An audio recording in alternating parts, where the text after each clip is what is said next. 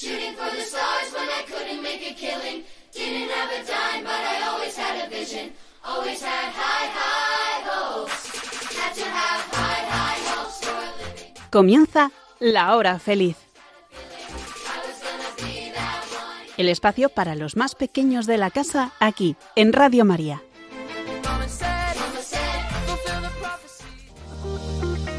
Muy buenas tardes. Hoy es 30 de enero de 2024. Son las 6, las 5 en Canarias y estás escuchando La Hora Feliz aquí en Radio María.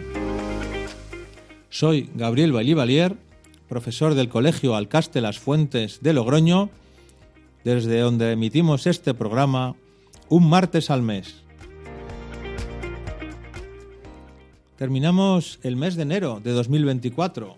Ya ha pasado un mes, qué velocidad.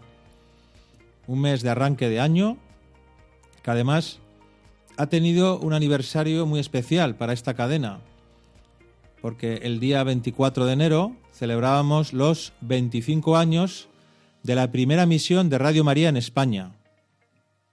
Muchas felicidades a todos, trabajadores y voluntarios, así como a los oyentes, a los que nos escucháis, por este aniversario. Damos gracias a Dios y a la Virgen por este regalo, por esta radio evangelizadora, porque sigue dando tantos frutos en tanta gente. En el programa de hoy hablaremos de deportes, el golf, el tenis. También comentaremos el estudio, la importancia del estudio. Hablaremos con un alumno sobre las tecnologías, sus ventajas y sus inconvenientes. Os presentaremos un proyecto de e-twinning realizado por alumnos de sexto de primaria y por supuesto habrá un momento para el humor. Así que, sin esperar más, nos metemos de lleno en el programa para disfrutar un día más con La Hora Feliz.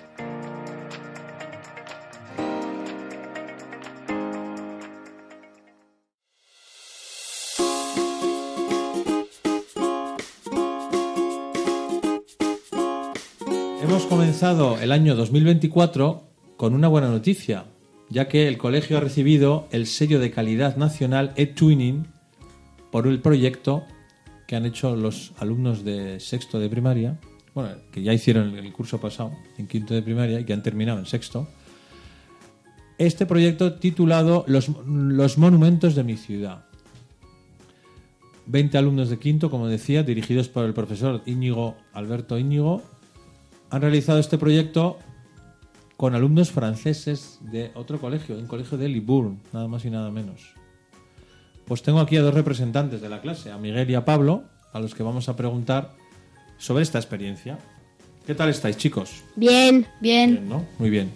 Oye, cuéntanos, a ver, a ver si os acordáis, claro, porque esto ya empezó en quinto, ¿no? Cuéntanos, contadnos cómo comenzó todo, cómo, cómo os planteó Don Ñigo este proyecto, a ver si os acordáis. Venga, Miguel, empieza tú.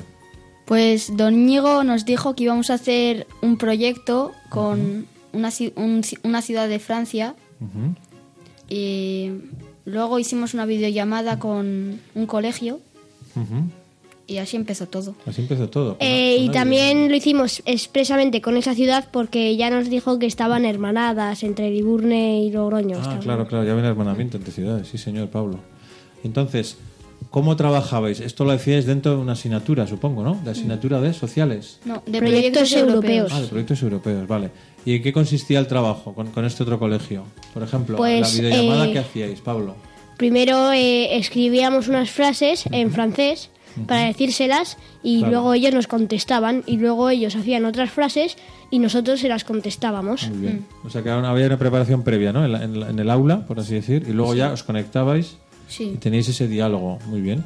¿Y, y cómo participabais? ¿Todos a la vez o ca- cada uno seleccionaba una frase cada uno? O cómo Una frase Sí, cada una uno. frase cada uno, sí. Qué bien, qué bien, qué bien. Muy bien. Y luego también os veía yo con los iPads algunos días en clase trabajando algo Sí, relacionado. ¿Qué- hacíamos qué a otras cosas veces hacíais, eh, algún marcapáginas para de Logroño Ujú. Eh, luego hacíamos algún trabajo que poníamos cosas de Liburne y luego se lo mandábamos a los franceses. Luego también hacíamos como puzzles que tenías que buscar la pareja. O sea, eran como actividades eh, sobre tu ciudad, vamos a decir, ¿no? O, Sí. sobre, Sí. o sobre la suya, ¿no? Un Sí. poco para intercambiar esa, esa información, ¿no? Conocer más Libur o conocer más Logroño, ¿no? Eso está muy bien pensado, ¿eh? Y esos materiales, claro, luego se los enviabais por correo, ¿cómo hacíais? O, o Se los enviábamos a Don Íñigo Sí. y Don Los Íñigo niños los ya... enviaba al los colegio. enviaba a ellos. Ah, qué bien, qué bien.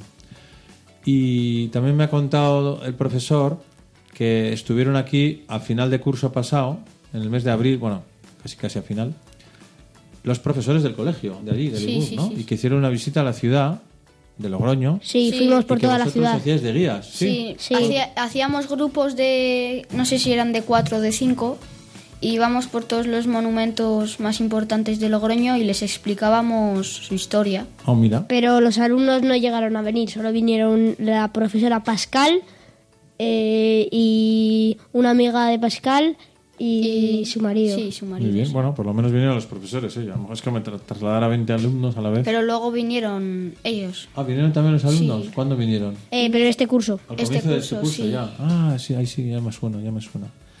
Y en esa visita que os hicieron, ¿qué, Pues ¿en qué hicimos consistió? ¿Cómo- actividades, deportes. eh, luego también nos hicieron una charla sobre el aceite. Y Sí, porque lo habían preparado ellos, ¿no? Para- Sí, también hicimos un TBL entre Liburne, Logroño, sus parecidos y sus diferencias. Y, y la conclusión y las grandes ideas que sacábamos. Ah, qué bueno, qué bueno. O sea que fue una, como una jornada juntos, ¿no? Las dos clases, la de Liburno y la vuestra, sí, Sí. trabajando otra vez sobre este proyecto, sobre las ciudades, sobre la cultura de cada lugar. Pero ya juntos, joder, sí, ya no a distancia, sino ya todos en el mismo sitio. Eso está, eso está muy bien, ¿eh? sí. Oye, y por último, este tipo de proyecto, ¿qué, qué os aporta? O sea, ¿a ti qué te aporta participar en, esta, en este tipo de proyectos? ¿O ¿Qué has aprendido? ¿Qué has Pues sacado? aprender sobre otras ciudades, Muy bien. eh, aprender francés. Aprender francés, porque todo era en francés. claro. Comunicarse con Comunicarse. personas de, otras pa- de otro país, de otra ciudad. Claro. Y al final, pues, eso. Eso es enriquecedor, ¿no? Sí. Sí. Conocer otras culturas. Es otras divertido personas. también. También te lo pasas bien haciéndolo. Sí. Claro que sí. Y luego, fijaros que estáis tra- utilizando el idioma en un contexto real. Es decir, que estáis hablando en francés con franceses de verdad. ¿no? O sea, no... Porque a veces las clases de idioma dentro del aula, sin salir de ahí, ¿no? son como un poco artificiales. Pero si Sí. encima lo haces realmente con personas de ese, de ese país, de, de ese idioma, ¿no? Sí. ellos también nos hablaban en francés. Claro. Sí, nos hablábamos todos en francés. Y te da seguridad un poco también, oye, que sé bastante francés, que entiendo lo que me dice un francés, o Ya. una francesa, ¿no? O que soy capaz de hablar con ellos en el idioma y me entienden, ¿no? Eso es una Sí. gozada, que sí. Mm. Muy bien, chicos. Oye, pues enhorabuena por este proyecto, que además he visto que os han dado un diploma súper chulo, ¿no? A cada uno por Sí. haber participado. Y, y supongo que animaréis a otros niños o niñas de vuestra edad Sí. a que participen en este tipo de proyectos, ¿no? Sí, es muy ¿Verdad? divertido. Claro, se aprende mucho. Muy bien, Pablo y Miguel. Pues muchísimas gracias y hasta la próxima. Adiós. Adiós.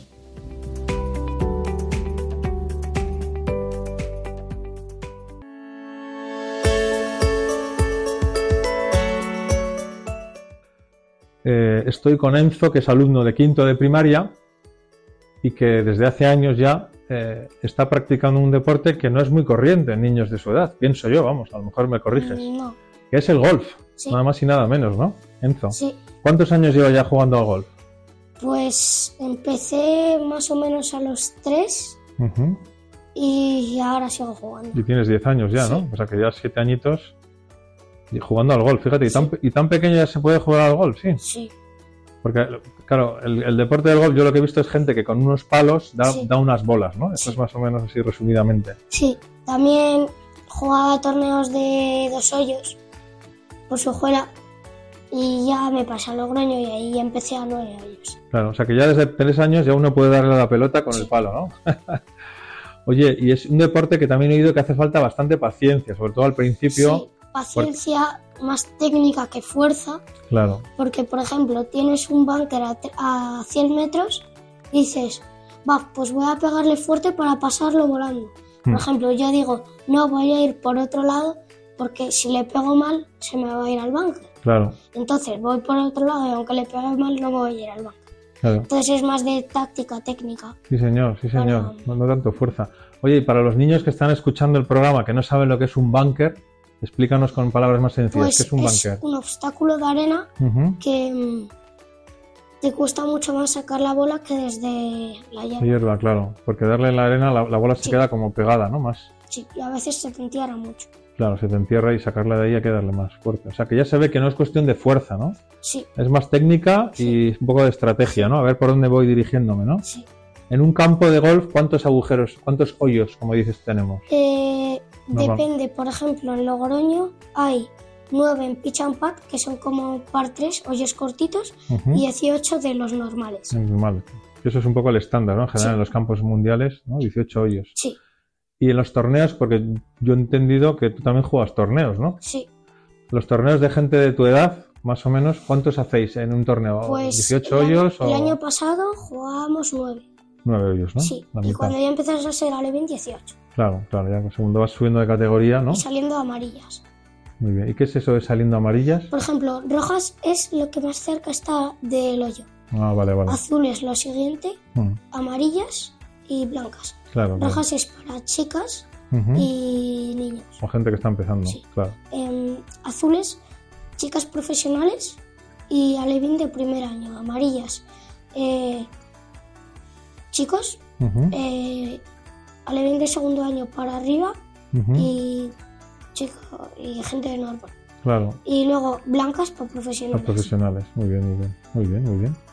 Oye, ¿y, y lo más difícil de, de los partidos es el- la salida? ¿O No. no tiene por qué, no? No, para mí es el pad, El pad. porque es donde más concentrado tienes que estar. Vale, y explícanos para los que no sepan nada de golf, ¿qué es eso del pad? Pues el pad es cuando tienes que dar un golpe muy cortito Y estás dentro del green, Vale, que es el- área donde está el hoyo. Claro, el green es el área ¿no? de hierba donde está el hoyo justo con la banderita, ¿no? La Sí. típica banderita que lo señala, ¿no? Sí. Y hay que darle un toque suave porque si no te pasas del, del- del Sí. hoyo, ¿no? Bueno, a veces hay que darle más fuerte porque pueden estar lentos o rápidos. Vale, vale, vale. Depende de cómo esté la hierba también, ¿no? Si está larga, está Claro. lento. Claro, porque Si la frena, ¿no? corta, La- Sí. Claro, claro, claro. Oye, y luego el viento también afecta, ¿o no? sí, el aire. afecta también. Hay que tenerlo en cuenta, ¿verdad? Sí, en el pad es donde menos afecta. Claro. En cambio, los golpes como la salida y el segundo golpe, que seguramente se pega madera, Mm. pues es muy difícil porque son el driver con la que más alto le das y en cambio, con así, con golpes bajos, muy bajos, son con los que menos te afecta, Claro, porque no te choca tanto el viento. claro. Sí, señor. Oye, y has dicho palo de madera, porque yo he Sí. visto que hay algunos que son de hierro y otros de madera. ¿Nos puedes explicar un poco la No, diferencia? O- son todos de hierro, Vale. lo que pasa que como antiguamente eran de madera, se llaman madera, las maderas. Ah, vale, vale, vale. Pero son todos de hierro. Sí. Vale, vale, vale. Fenomenal.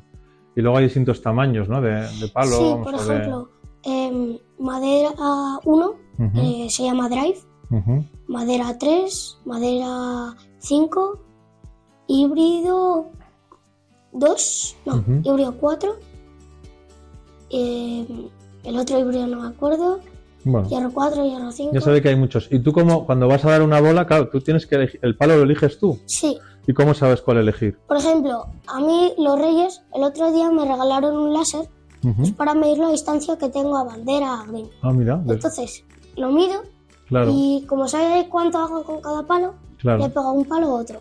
Claro. Tú ya sabes que con este palo Sí. voy a llegar a tantos metros, Sí. ¿no? De distancia. Con este otros tantos. Sí. Ah, mira. Siempre le suelo pegar un palo de más por si acaso le pego mal. Claro, claro. Así llegas seguro al, al green, ¿no? Luego ya. Qué bien, qué bien. ¿Y recomendarías a más niños o niñas de tu edad este deporte? ¿Por qué? Sí. ¿Por qué lo recomiendas? A ver. Porque es un deporte no tipo como el fútbol, así que es muy agresivo. En Ujú. cambio este es más tranquilito. Pues nada, entonces, pues oye, pues que, que, que, que- que cantidad de cosas sabes de golf, ¿eh? Sí. Pues muchas gracias, Enzo, por venir a participar en La Hora Feliz. Seguro que todos los que te han escuchado pues han aprendido cosas, yo también, el primero, sobre el golf. Y que a lo mejor alguno de los que nos ha escuchado se anima a, a- a practicar este deporte tan bonito, ¿no? Vale. Vale, Enzo, Vale. que sigas triunfando en el mundo del golf. Gracias. Adiós. Adiós.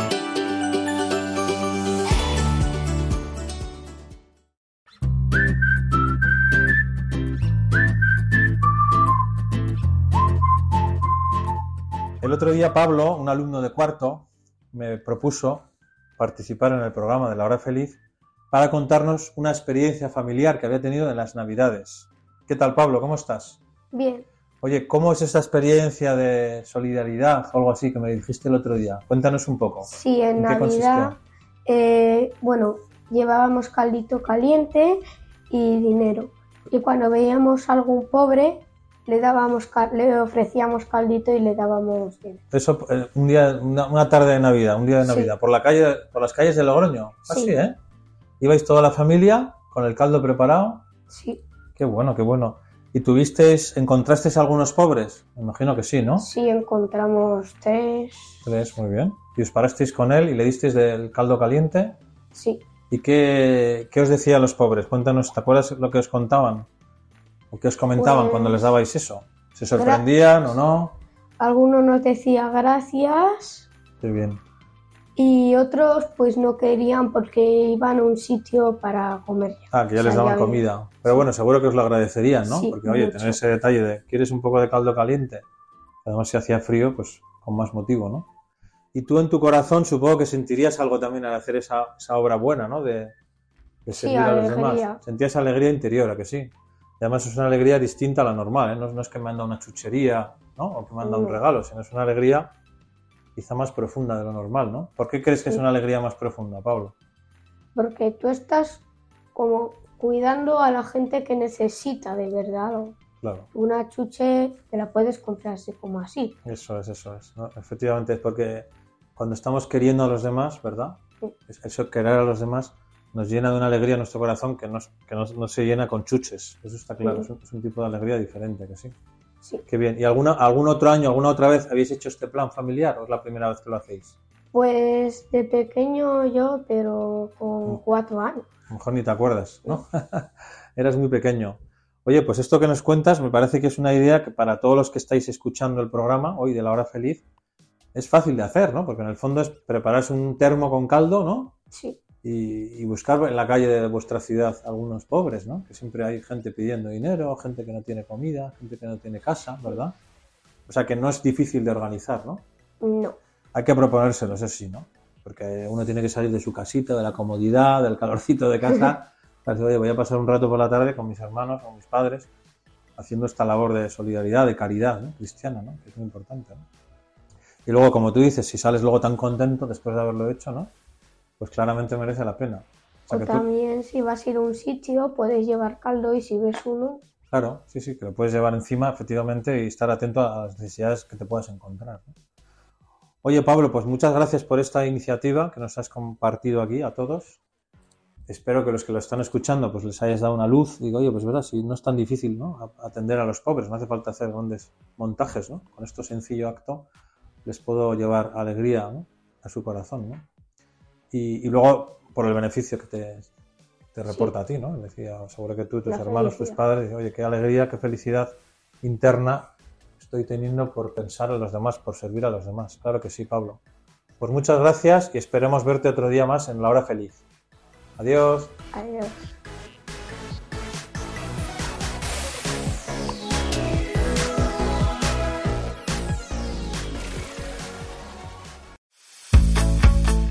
Bueno, estamos ahora con Lucas, que es otro alumno de quinto, que eh, además de atletismo, ¿verdad? Que yo lo sé, resulta que se ha metido también en otro deporte extraescolar, que es el tenis. Es un deporte muy conocido ya, eh, por lo menos en España, porque tenemos grandes jugadores, ¿verdad? Siempre ha habido grandes jugadores. Y a lo mejor por eso se ha animado Lucas a meterse en el tenis. No lo sé, vamos a, vamos a hablar con él y que nos cuente. ¿Qué tal estás, Lucas? Muy bien. Muy bien. Oye, la primera pregunta, lo que acabo de comentar. ¿Cómo es que te has metido a, una extraescolar de tenis? A ver, yo me metí con cuatro años al tenis porque mi padre era entrenador y sigue siendo, pues Ah, empecé, intenté y me Ujú. gustó. o sea, que sigues desde los cuatro años. Yo pensaba que era más reciente. Vale, vale, vale. Porque el atletismo también lo practicas, ¿no? Si Sí. no me equivoco. O sea, que tú eres... Le pegas a muchos deportes. Oye, y, el- y en el mundo del tenis, no sé, ¿qué cualidades tiene que tener un, niño o una niña para ser un buen jugador de tenis? ¿Cómo A la resumirías? A ver. Hay que tener mucha cabeza para seguir todo el partido, físico eh, y luego técnica.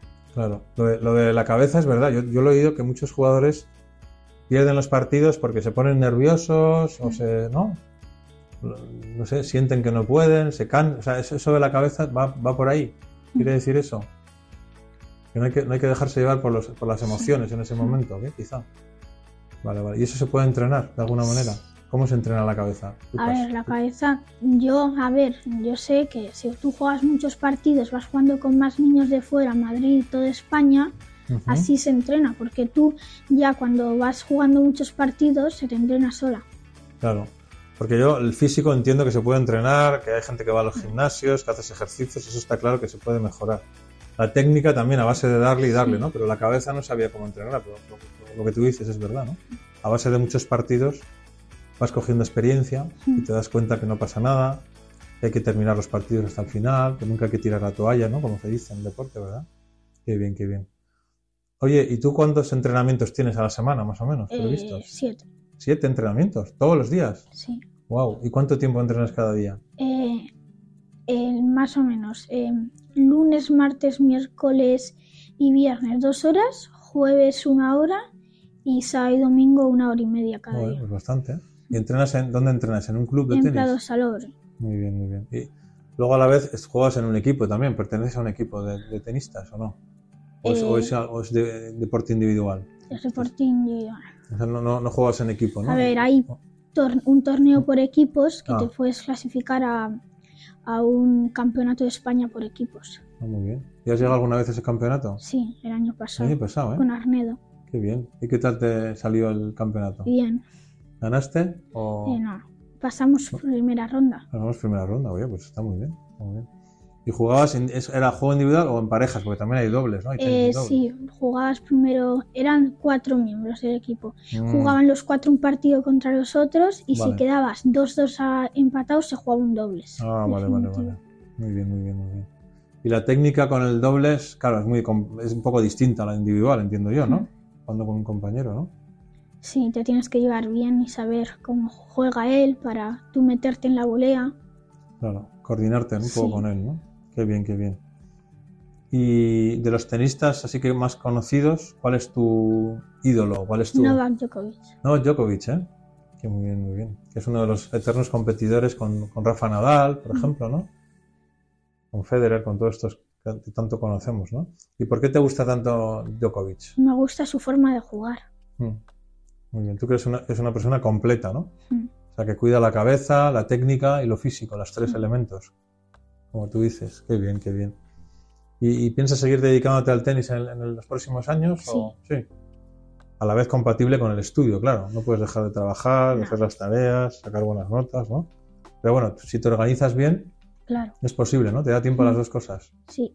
Pues eso es muy interesante lo que estás diciendo, porque todos los niños o niñas que se nos están escuchando ahora, que les gusta el deporte y que a lo mejor les gusta el tenis, pues que se den cuenta que, que como tú, hay que organizarse el tiempo, ¿verdad? Y, y da tiempo a todo, da tiempo a hacer deporte y da tiempo a estudiar y sacar muy buenas notas.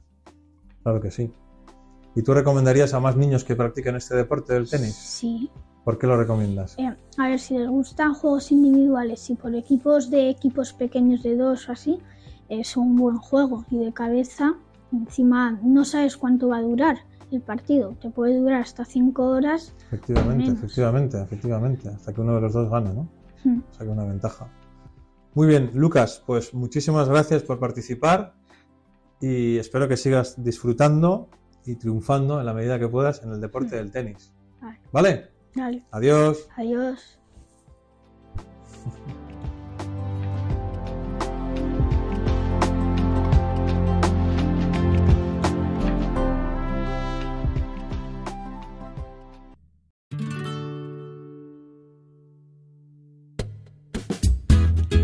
Álvaro es un alumno de quinto que está participando en una actividad extraescolar que se llama Estudio Dirigido en la Asociación Juvenil Glera de Logroño. ¿Verdad, Álvaro? Sí. y nos quiere contar un poco su experiencia de estos primeros días en la actividad, qué hace, cómo se organizan, para qué le está sirviendo, etcétera. A ver si os da alguna idea a lo que estáis escuchando. Adelante, Pues, Álvaro.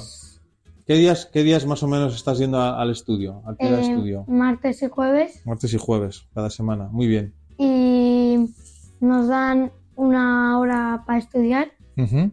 y luego pues hasta las 8 jugamos un poco Después de estudio, ¿no? Sí. Muy bien. Y eh, ¿Y cómo empezáis? ¿La actividad de estudio cómo empieza? ¿Os dan algo, una carpeta, os- una nos hoja? dan o cómo? un cuaderno ¿Sí? y tú en ese cuaderno tienes que apuntar la asignatura de la que vas a trabajar hoy, Muy bien. a qué hora empiezas Muy bien. Y el profesor, que se llama Rafa, Mm. eh, calcula eh, cuándo has empezado esa actividad y cuándo has empezado la otra. Entonces calcula ese tiempo para que vea cómo vas progresando. Claro. Porque la idea es aprender a organizaros bien el estudio también, ¿no? Sí, Eso es lo primero, ¿no? Con esa tablita donde vais apuntando qué asignatura, cuánto tiempo vas a dedicar a cada una, ¿no? sí, Esa experiencia te está ayudando a ti, lo de apuntarla, te, te sirve, te está sirviendo sí, para aprovechar mejor el tiempo. sí, Sí, ¿verdad? Vale. Una vez que apuntáis las cosas, ya empiezas a hacer las- esas tareas, ¿no? Que te has apuntado, Sí. en ese orden, ¿no? sí. Muy bien. ¿Y te da tiempo en una hora a terminar todas las tareas cada día, más o menos? ¿Te está Pues- dando tiempo? Sí, Sí, la mayoría de los días sí. Sí. Y si acabas pronto, pues te deja leer. Leer un rato, ¿no? Sí, Que eso también viene muy bien. Oye, y luego estudiar para los exámenes, también lo haces ahí, claro. sí. ¿Y cómo haces? ¿Primero las tareas y luego estudias o al revés? ¿O cómo te organizas Yo eh, tengo una técnica de estudio que pues es estudiar un poco al principio del examen, hacer las tareas y luego ya repasar. Ah, vale, ese- vale. O sea, tienes como una, una planificación que se llama, Sí. ¿no? Primero estudio un rato, luego tal, y luego vuelvo a repasar. Está muy bien eso pensado, sí señor. Oye, ¿y, y tú crees que estás mejorando tu ritmo de estudio, tu nivel de estudio, ahora que estás participando en esta Pues, actividad un poquito más sí. que antes o no? ¿Lo estás notando? Lo estoy eh. notando, sí. ¿En qué, en qué lo notas? ¿O cómo, cómo- Pues en, pues, por ejemplo, en casa tardo mucho más, eh, eh, pues, en hacer las tareas? sé, las- sí, en hacer las tareas, en estudiar, porque yo en casa tengo siete hermanos y Claro. entonces, A lo mejor hay pues, ruidos. o- el ¿no? ruido y Te eso, distraer sí. los pequeños, claro, claro, lógicamente. Ahí, ahí concentrar en esa sala, quizá, ¿no? Es más fácil. Muy bien, muy bien, Álvaro. Lo que estáis escuchando de Álvaro, pues es un consejo que nos puede servir a todos los que estáis eh, escuchando el programa de hoy, ¿no? Oye, pues concentrarse, buscar un lugar donde te puedas concentrar, si es una actividad como esta, pues mejor, porque uno, uno concentrado aprovecha más el tiempo y luego tiene más tiempo libre para otras actividades, ¿verdad? Para Sí. poder jugar con sus hermanos, para poder leer, para poder hacer un deporte o lo que sea, ¿no? Sí, porque yo, por ejemplo, en casa, Hmm. pues mm, empiezo a estudiar como a las seis por ahí y pues ya pues eso acabo un poco más tarde que en estudio Claro, y entonces no tengo tanto tiempo para jugar, por Claro. ejemplo, con mi hermana o Claro, con... eso es, eso es. Clarísimo, Álvaro. Oye, pues muchísimas gracias por tu ayuda, por tus consejos. Espero que te vaya muy bien en esta actividad, que sigas, ¿no? Disfrutando de ella y aprendiendo a estudiar mejor. Y hasta, y hasta el próximo día. ¿Vale? Vale, Adiós. adiós.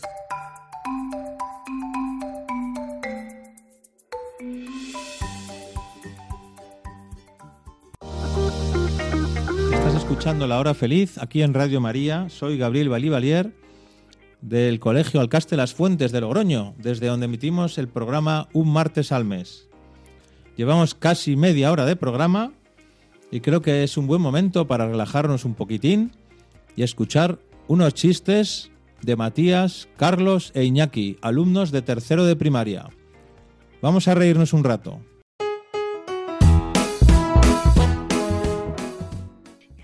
Ay, payo, ¿qué hace hablando a la zapatilla? Es que aquí pone converse. ¿Cómo se llama una pelusa que está en una silla? Pelusilla. Era un hombre tan, tan bajito que la cabeza le olía a pies. ¿Cuál es el padre de Ete? Donete. ¿Qué pasa cuando los huevos se pelean? Que se cascan. Mamá, en el colegio me llaman Chalao. ¿Y quién te lo llama? La pizarra. Van dos y ni- ninguno se cae porque llevan Power Balance. ¿Qué le dice un camello a otro? Estás jorobado. ¿Qué le dice una piedra a otra piedra? La vida es dura, pero no como la verdura. Mamá, mamá, afuera está lloviendo. Bueno, hijo, no seas mal educado y dile que entre. Jaimito le dice a su mamá, mami, papá está tirando todo lo que no le gusta por la ventana. ¿Cómo mueren los chinos en lepe, de repente? ¿Qué le dice un tronco a otro? ¿Qué pasa, tronco? ¿Qué le dice un- una pared a otra pared? Te espero en la esquina. Eh, cuando, cuando, tú, cuando tú te caigas estaré. Cuando te mueras estaré. Cuando, cuando te rompas una pierna estaré. El suelo. ¿Cuál es el colmo más pequeño? El colmillo. ¿Qué le dice un pato a otro? Estamos empatados. ¿Qué le dice el pato a la na- el- un pato asado a la naranja? ¿Qué? ¿Hace calor o cuac? Le dice, le dice mm, la profesora a Jaimito, Jaimito, dime las vocales. Y, y- y sigue, y sigue, y no se las sabe. Y luego dice, Jaimito, como no te tires, como no digas las vocales, te tiro por la ventana. Y luego sigue y, se, y le tira. Y dice, A, E, I, O, U. Y dice, muy bien. Y la profesora dice, muy bien, ya has dicho las vocales. Jaimito le dice a su profesora, profesora, profesora, ¿me castigarías por algo que no he hecho? Y dice la profesora, no, Jaimito, no. Y entonces va Jaimito y dice, muchas gracias, profesora, porque no he hecho los deberes.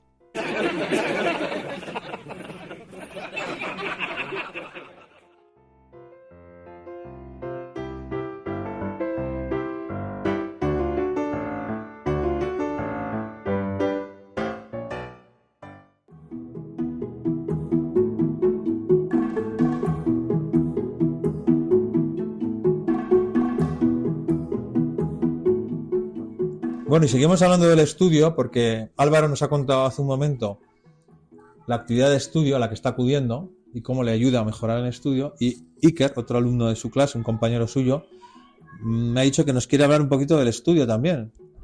Pues mira, la última evaluación, pues yo no estaba sacando muy buenas notas. Estaba sacando, pues no sé, siete, creo que KTE una o dos. Pero este curso, en este nuevo año me he puesto como objetivo sacar buenas notas y pues últimamente lo estoy consiguiendo. Acabo de tener un examen y he sacado un 9,5. Toma ya, oye, está. Enhorabuena, ¿eh? En todos los exámenes que he tenido en esta evaluación he tenido un sobresaliente. Toma ya. Así que- Esta segunda evaluación. Y se te ve más contento, ¿no? Digo, Pues sí, los, la verdad. Los oyentes no le podéis ver la cara, pero yo os digo que le estoy viendo sonreír y le veo contento.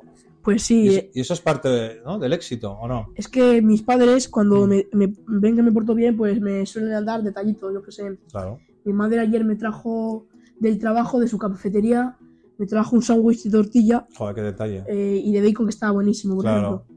También me dejan jugar a la consola entre semanas y con buenas notas, que también me gusta bastante, la verdad, en lo personal. No, no, claro, claro. oye, cada uno tenemos nuestros gustos y nuestras. Pero bueno, en el fondo lo que nos estás contando, Iker, es que si uno estudia de verdad, saca buenas notas, ¿no? Si uno se Pues pone sí. o no. Yo últimamente no es que me estoy esforzando mucho, hago Duolingo, hago Duolingo, los deberes y estudiar un po- una horita, Bueno. media, así, ya está. Ya, pero han mejorado las notas.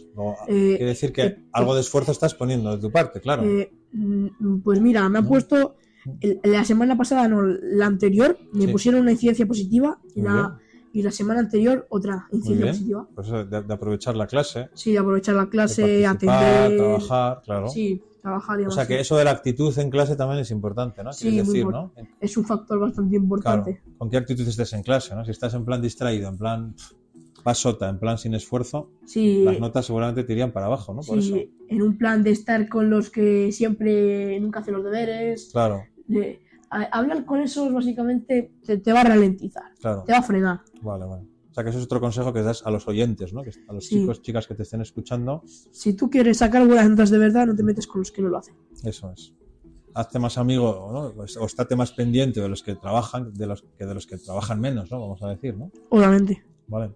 Y luego, como tú dices, dedicando un tiempo por las tardes también en casa, oye, al final estás sacando sobresalientes, ¿no? Pues hombre, en todos los exámenes con sobresaliente. Y luego lo más importante es la sonrisa y la alegría que tienes interior, hombre. ¿no? Eso no te lo quita nadie.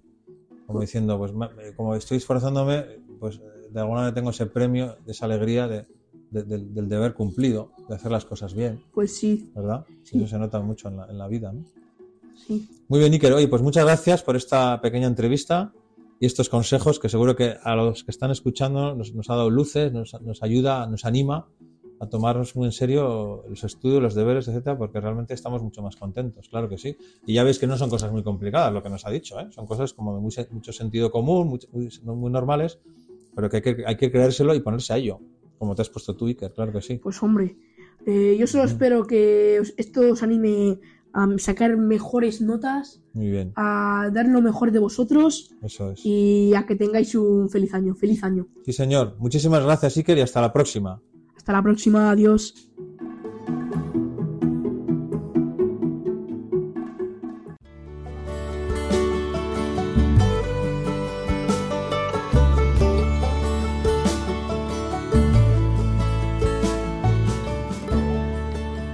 José Miguel es un alumno de quinto de primaria que me sugirió el otro día un tema para hablar aquí con vosotros en la hora feliz, que además es un tema, yo pienso que muy atractivo para todos, ¿no? en todas las edades, mayores y pequeños, que es la- el uso de la tecnología. ¿no? La tecnología la, utilizamos prácticamente todos los días en nuestras casas, eh, en muchos casos también en los colegios, ahí está incluida la tecnología, ¿no? en el caso nuestro también.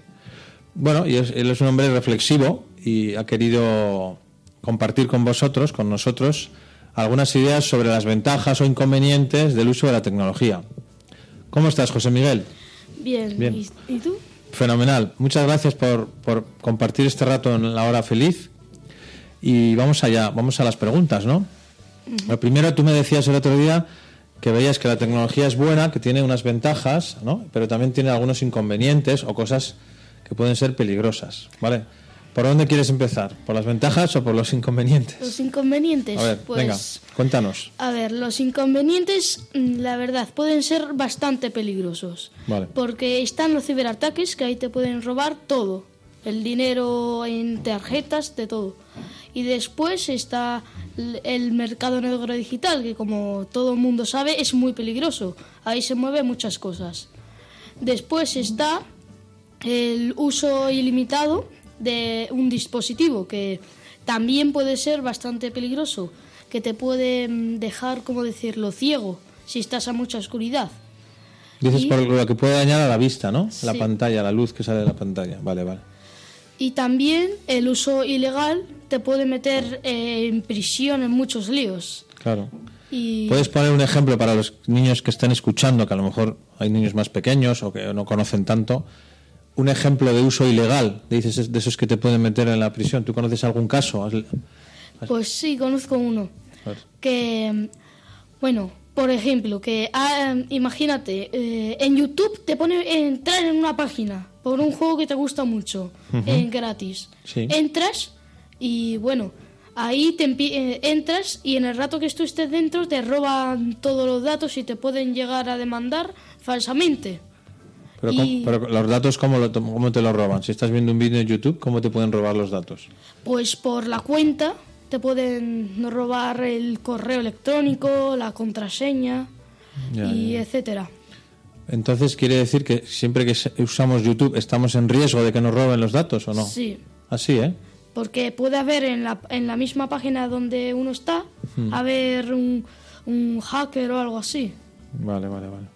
Pero bueno, también las empresas tendrán sus sistemas de seguridad, entiendo yo, ¿no? y la ciberseguridad. Ah, ah, por eso, por eso.